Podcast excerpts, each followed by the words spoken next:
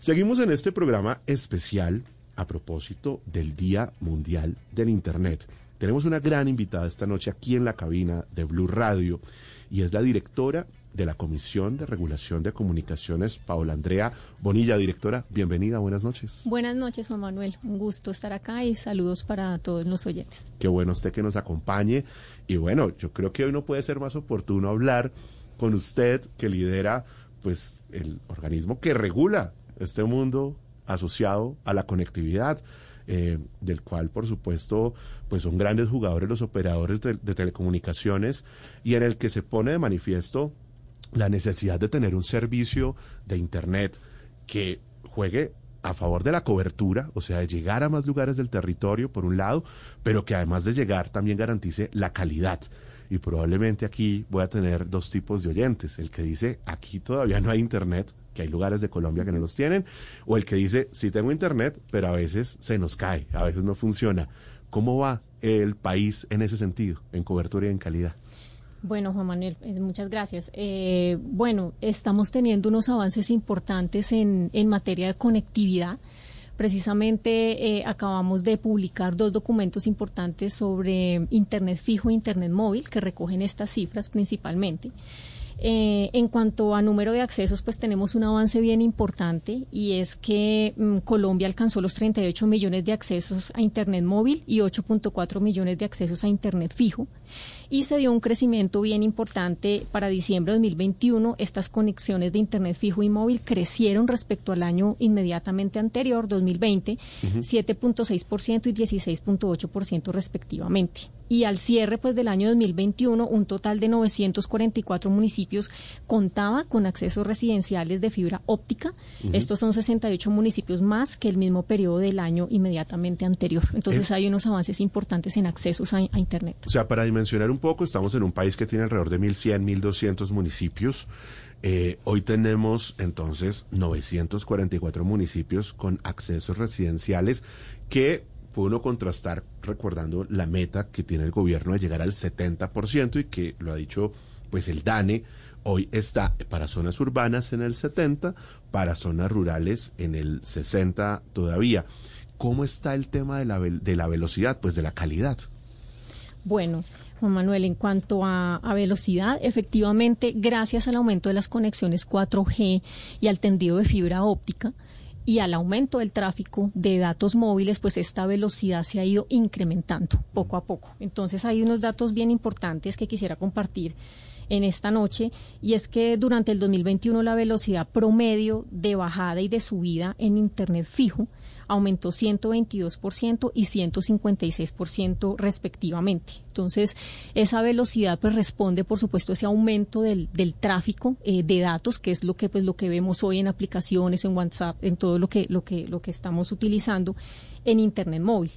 Entonces, si miramos esa, esa velocidad y ponemos como una lupa para, para mirarla un poquito a nivel de principales ciudades y otras y otros municipios, tenemos que en las ciudades principales como Bogotá, Barranquilla, Cali y Medellín, esa velocidad promedio de bajada hacia el cuarto trimestre de 2021 fue de 95.9 megabits por segundo y en las 24 ciudades y áreas metropolitanas fue de 87.9 megabits por segundo y en los demás municipios fue de 42.4.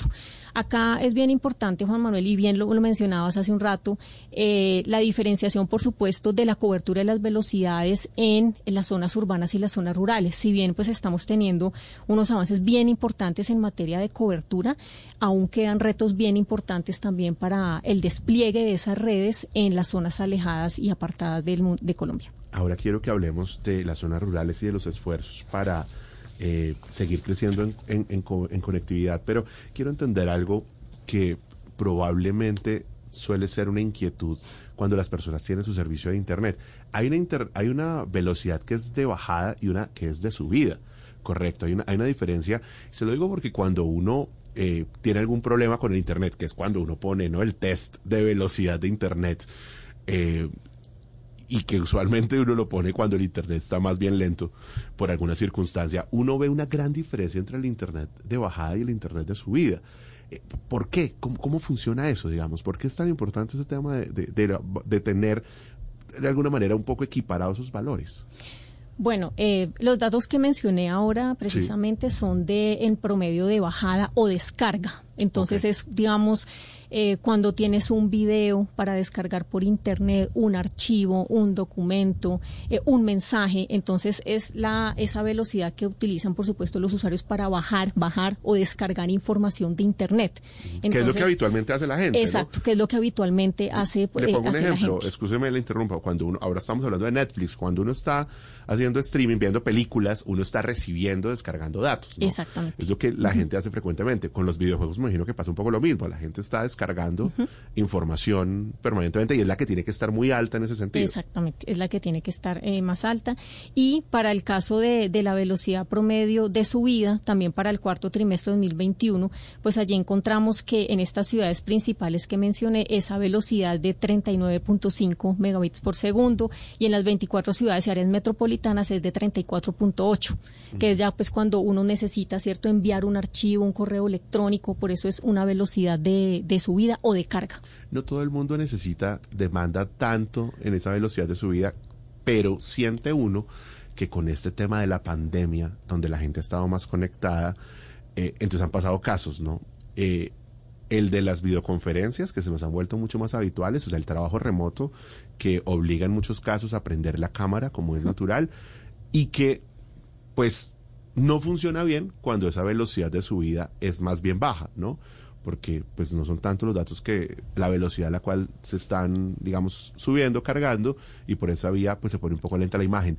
Colapsaban, por ejemplo, las eh, asambleas de administración, las de copropietarios, ¿no? Porque era muy chistoso. Eh, perdóneme que le ponga este ejemplo tan superfluo, pero yo creo que le suena mucho a los colombianos y era hagamos la asamblea, 300 personas conectadas, por favor apaguen las cámaras, no, por favor apaguen las cámaras para que esto fluya. Pero como estamos en internet, videoconferencia, apaguen las cámaras, esto es, no, esto es, esto es ridículo. Pero tiene que ver un poco con que la velocidad todavía sigue siendo baja para las demandas o las soluciones que cada vez tenemos nosotros, ¿o no? Eh, Juan Manuel, precisamente mm, ese aumento de tráfico del que estabas mencionando eh, fue de 88% el incremento del tráfico de Internet móvil durante el 2021. ¿88% aumentó? Sí, alcanzó los 585 millones de, de, gigabytes. Entonces, esas velocidades o esos contenidos que mencionas como videos, ¿verdad? Estas videoconferencias eh, y demás, pues necesitan que cada vez el ancho de banda sea mayor. Y ese ancho de banda, para que pueda ser mayor, pues necesita también unas inversiones bien importantes en infraestructura eh, para poder pues dar estos servicios de, de, de comunicaciones, inversiones en redes 4G, inversiones en redes de fibra óptica. Entonces todo está correlacionado. Esas grandes inversiones son necesarias para desplegar infraestructura y no solo para desplegar infraestructura, sino también para que las velocidades estén acorde con las necesidades de los usuarios. Directora, la velocidad del Internet de Colombia es competitiva frente a otros países? Digamos, eh, ¿usted sabe en qué punto estamos nosotros? Se lo digo porque en Estados Unidos uno se encuentra con eh, hogares que tienen sin ningún problema un hogar pequeño y pueden tener una giga digamos, sin problema. Y aquí uno siente que la gente está en, no sé, 100, 250 megas, aquí me dicen que sí, pero, pero que pues es muy bajo, ¿no? Frente a lo que uno encuentra en otros países. Pues Juan Manuel, se ha dado como un, un, cambio importante en el tema de las velocidades que ofrecen los operadores. Hoy tú encuentras eh, paquetes de, de servicios que tienen unas velocidades bastante competitivas precisamente para, para poder abordar ese tipo de necesidades como las que mencionábamos anteriormente. Entonces, se está haciendo un, un gran esfuerzo para que esas velocidades pues vayan aumentando cada vez más. ¿Ustedes están tomando medidas para presionar a los operadores en ese sentido? Bueno, ahí hay dos cosas. Uno, eh, la CRC precisamente eh, fijó eh, ya hace algún tiempo estas velocidades eh, de subida y de bajada eh, mucho más altas de las que traíamos muchos años atrás. Entonces allí, para plan de desarrollo y demás, recuerdo mucho, se le dio el mandato a la Comisión de Regulación para que diera esa señal regulatoria de incrementar esa, esa, esas velocidades a, a 25 megabits por segundo de descarga y esa sola señal, digamos, que dio la comisión con esa regulación sirvió para que los operadores empezaran eh, de manera casi que autónoma a incrementar esas velocidades en los planes que ofrecen. Entonces, mira que fue algo bien particular porque esta, mm, este estudio que hizo la comisión, esta regulación, no era que obligara a los operadores a, a tener esas velocidades, sino que para que se llamara banda ancha tendría que superar esa velocidad que fijó la comisión. Entonces, el propio operador tomó esto como una señal regulatoria y empezó a aumentar las velocidades de, de los paquetes y de los planes que ofrece a los usuarios. Ah, ok, o sea que ha venido, ha venido incrementándose. Y el tema de los precios, eh, yo sé que uno pues no puede intervenir directamente en el tema de los precios, ni más faltaba, pero pero la queja que hay en muchos estudios por parte de los usuarios es que la razón por la que, aun cuando tienen cobertura de Internet, no, lo, no acceden al servicio es porque es muy costoso. ¿Cómo está ese panorama? Bueno, eh, Juan Manuel, te cuento que precisamente en cuanto a los precios, la, la Comisión tiene a disposición de los ciudadanos a través de nuestra plataforma de datos abiertos Postdata eh, un comparador de canastas de precios TIC. Eh, con base en eh, datos de la Unión Internacional de Telecomunicaciones, de la UIT. Entonces allí lo que se hace es que para el 2021, por ejemplo, Colombia se ubicó en el puesto 95 entre 173 países en relación con el precio de una canasta básica de banda ancha. Entonces, eh, si bien, por supuesto, pues acá 95 de, de, de 173, pues hace, hace falta también trabajar mucho, pero mira que precisamente hace poco en el informe de, del DANI, eh, donde estaban hablando de la inflación, uno de los sectores que está ayudando, digamos, a que, a que, o que no ha presentado una inflación muy alta, es el sector comunicaciones. Y eso se da gracias al dinamismo que hay en el mercado, a la entrada de un nuevo operador, ¿verdad? Y todo esto ha presionado a que se dé una dinámica mucho más grande en los precios del, de los servicios de Internet y de telefonía. Eso es un dato importante porque naturalmente en medio de esta presión inflacionaria, que hay sobre los precios en este momento, pues una de las preocupaciones es que terminen incrementándose aún más eh, los costos que están asociados a este mundo de la conectividad. Para cerrar, ¿qué está haciendo la Comisión de Regulación de Comunicaciones para poder llevar Internet a esas zonas que todavía no tienen, a las zonas rurales fundamentalmente, y a ese resto de zonas urbanas que presentan o fallas en la calidad o en cobertura de Internet? Bueno, Juan Manuel, acá te voy a mencionar dos iniciativas bien, bien importantes. Una es que la Comisión de Regulación tiene la, la, competencia de acreditar a los municipios de Colombia como o certificarlos como libres eh, de barreras a la infraestructura. ¿Qué sucede? Pues muchos eh, municipios dentro de sus planes de ordenamiento territorial y dentro de su normativa eh, territorial tiene mm, disposiciones que son barreras a la instalación de torres, a la instalación de antenas y demás infraestructura. En esos municipios, pues por supuesto, y en todas las regiones de Colombia se necesita instalar esta infraestructura para poder prestar los servicios. Entonces, la comisión lo que hace es un estudio, eh, digamos, de esa normatividad en cada municipio y si cumple pues con unas condiciones eh, lo declara o lo certifica como libre de barreras a esa infraestructura. A mayo de 2022, la Comisión ha expedido 674 acreditaciones a entidades territoriales eh, como libres de barreras al despliegue de infraestructura. Permítame, Eso... permítame interrumpirle allí. 674 son eh, entes territoriales, ciudades fundamentalmente, municipios. Están municipios y capitales del país. Okay. Corresponde al 61.1% de los municipios y, y capitales. Okay. Y en lo corrido de, pues, de este año, eh, 55 municipios y una capital, Armenia, distribuidos en 18 departamentos, han acogido las recomendaciones de, de la CRC y han eliminado estas barreras al despliegue de infraestructura. ¿Por qué razón hay ciudades que todavía no lo han hecho? ¿Qué sucede? Bueno, ahí hay una, una, una razón, Juan Manuel, importante y es que precisamente en esos planes de ordenamiento territorial se colocan disposiciones que impiden la instalación, por ejemplo, por temas de salud.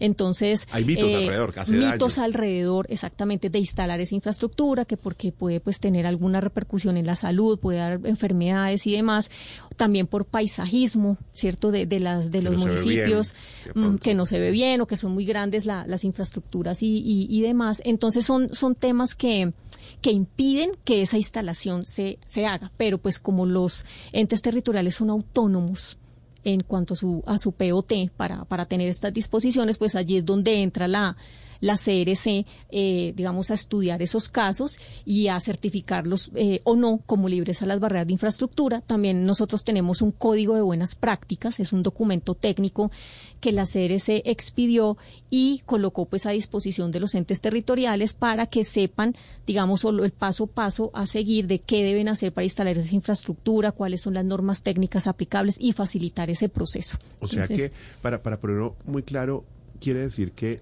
esas antenas que son las que permiten la conexión a Internet en las ciudades, hoy eh, de alguna manera son de autonomía de los alcaldes, o sea, de decidir si ponerlas o no y en qué zonas, pero ustedes tienen una guía de buenas prácticas para que los alcaldes cuando eh, den sus disposiciones, esos permisos, autoricen ubicar esas antenas, pues lo hagan con unas características que favorezcan la ciudadanía. Precisamente en las acreditaciones que hacemos, eh, en cada una de ellas va un capitulito, un apartado donde damos esas recomendaciones técnicas eh, al territorio para que puedan hacer ese, ese despliegue de esa manera. Ok, pues siempre ha sido, creo yo, este un tema neurálgico con el tema de la conectividad. Usted decía que esa era una de las iniciativas que estaban liderando. ¿Y la segunda? La segunda, eh, Juan Manuel, se trata de, de, un proyecto regulatorio que estamos trabajando en este momento. Eh, ese proyecto derivó de un mandato que nos dio la ley 2108, ley que declaró el Internet como esencial, como un servicio de carácter esencial y nos dio eh, un mandato de eh, expedir un paquete de medidas diferenciales eh, para aquellas zonas alejadas, rurales y de difícil acceso, donde se encuentren operadores pequeñitos. Estos son operadores de Internet que tengan menos de 30 mil accesos en el servicio de Internet residencial, Internet fijo residencial. Entonces, lo que estamos haciendo en la comisión es un proyecto regulatorio donde pues ya tenemos un paquete de medidas diferenciales que van a aplicar a esos pequeños operadores en esas en esas regiones. ¿Con qué objetivo? Estas medidas regulatorias, eh, según la ley 2108, eh, son temas que no, no tienen nada que ver con los elementos esenciales para la prestación del servicio. Me explico. No son medidas tarifarias ni son medidas que tengan que ver con la compartición de infraestructura, sino que son medidas, eh, digamos, que tienen que ver con temas, por ejemplo, de protección a usuario, con temas de reportes de información y de alivianar cargas a esos pequeños operadores para que esa reducción de cargas se traduzca en una reducción de costos y esa reducción de costos se traduzca en una mayor eh, cobertura en esas zonas alejadas y rurales. Para que la operación sea viable para ellos. Quiero entender muy en detalle ese tema de los pequeños operadores. Esto es para hacer una comparación como los acueductos comunitarios, como esos pequeños acueductos que prestan un servicio donde los grandes no llegan. O sea, quiero decir, esos son pequeños operadores que van a conectar a Internet a la ciudadanía donde los grandes no han podido. Son pequeños operadores eh, que tienen una escala pues muy chiquita, son mm. menores de 30 mil accesos eh, y por supuesto que atienden estos, estos, estos municipios. Muchos de esos municipios no tienen otra opción de conectividad sino esos pequeños operadores. ¿Hoy funcionan? ¿Hay algunos funcionando o hasta ahora van a comenzar a funcionar? No, ellos funcionan. La idea es que esos operadores que ya están allá ubicados ah, eh, sientan un alivio. Sean más, más competitivos. Más competitivos y sientan un, alivio en su carga eh, operacional y de costos para que esos ahorros los puedan destinar a cobertura, mayor cobertura en esas regiones. Con esta medida, ¿usted no siente que de pronto va a crecer el número de pequeños operadores en Colombia? los operadores ya están, digamos, están allá en esas, en esas, en esas regiones, ya, ya están registrados y están operando. La idea, Juan Manuel, es que estos pequeñitos que ya están, digamos que ya están operando en estas, en estas regiones, tengan ese, ese incentivo de extender sus redes y ampliar su cobertura al con estas este paquete de medidas diferenciales a ellos les va a bajar sus costos operacionales y con ese ahorro pues ellos lo pueden reinvertir en redes y pueden ampliar la, la, cobertura. Esas medidas por ejemplo tienen que ver con bajarles cargas de reportes de información que hacen al regulador cierto eh, bajarles cargas en cuanto a, a, los temas de atención a usuario que ya no sea los dos por ejemplo eh, página web y línea telefónica, sino que sea uno de los dos o red social. Entonces la idea es que ese, ese paquete de medidas en conjunto haga que sea un incentivo y un alivio para estos pequeños operadores. Bueno, pues está clarísimo. es una iniciativa bien interesante que además, debo recordar, se conversó en nuestro ciclo de eh, debates que tuvimos aquí con candidatos presidenciales y hablaban de operadores comunitarios. Pues es Paula Andrea Bonilla, la directora de la Comisión de Regulación de Comunicaciones, que nos ha acompañado esta noche a propósito del Día Mundial del Internet, pero además de ese tema tan importante en la agenda de Colombia hoy y por supuesto para los próximos cuatro años, como es la agenda de conectividad, cobertura, calidad y por supuesto condiciones favorables para que pueda crecerse en ese reto tan importante, llevar Internet a las zonas más apartadas. Directora, gracias. Muchas gracias, Juan Manuel. Siempre bienvenida. Gracias. Me alegra tenerla aquí en estudio. Muchas gracias. Son las 9 de la noche, 21 minutos.